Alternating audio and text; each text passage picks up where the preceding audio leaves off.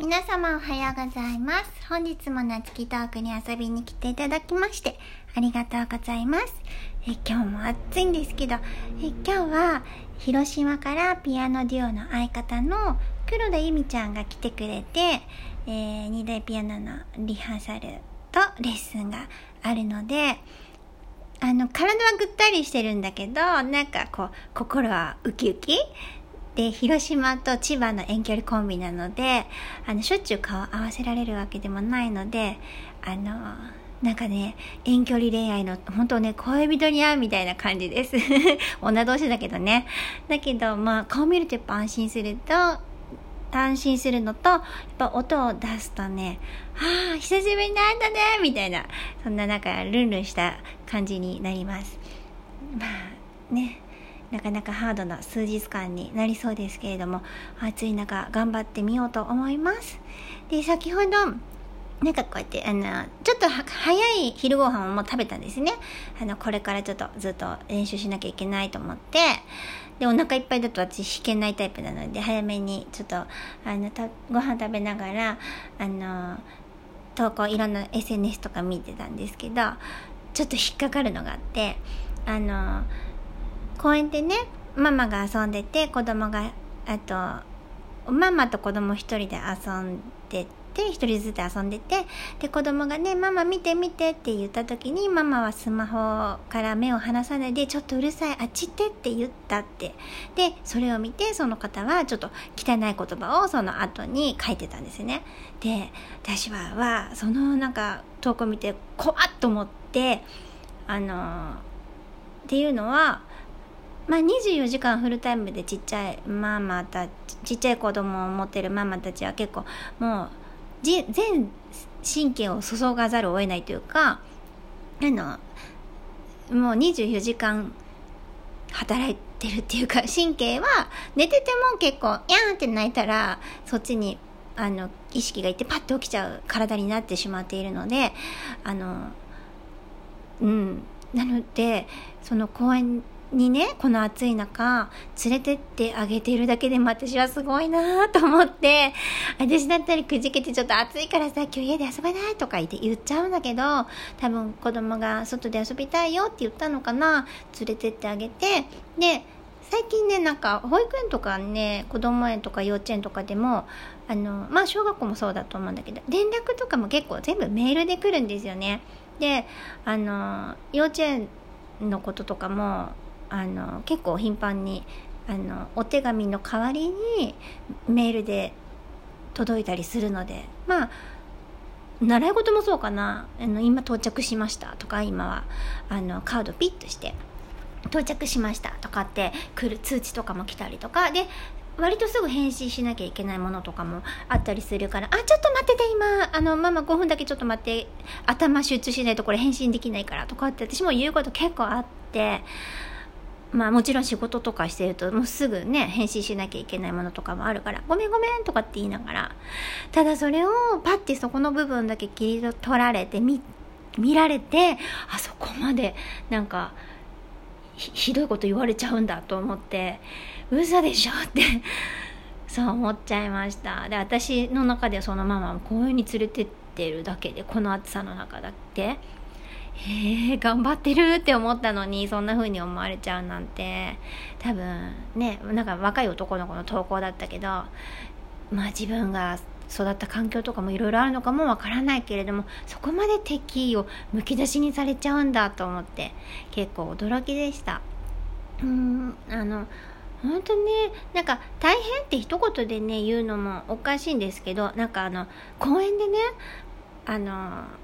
ニコニコ子供を温かく見守っているお母さんとかたまにいるんですけどもうね目が死んでる時とかあるからね。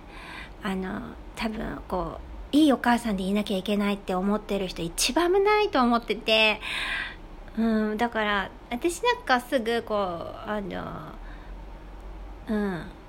主人にも結構うわって言っちゃうしあの 主人の両親とかにも結構言えちゃうし主人の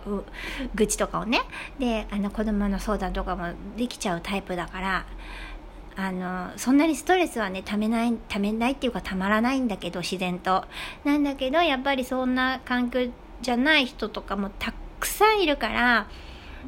でやっぱり人がねそんなことでそんなこと言われちゃうんだって感じだと思うから なんかあの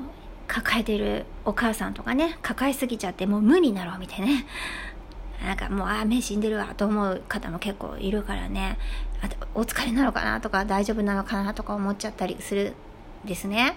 うんでもそういうのは多分家にいる一緒に住んでる人たちが、うん、気づいてるのか気づいていないのかそれは分からないけれども。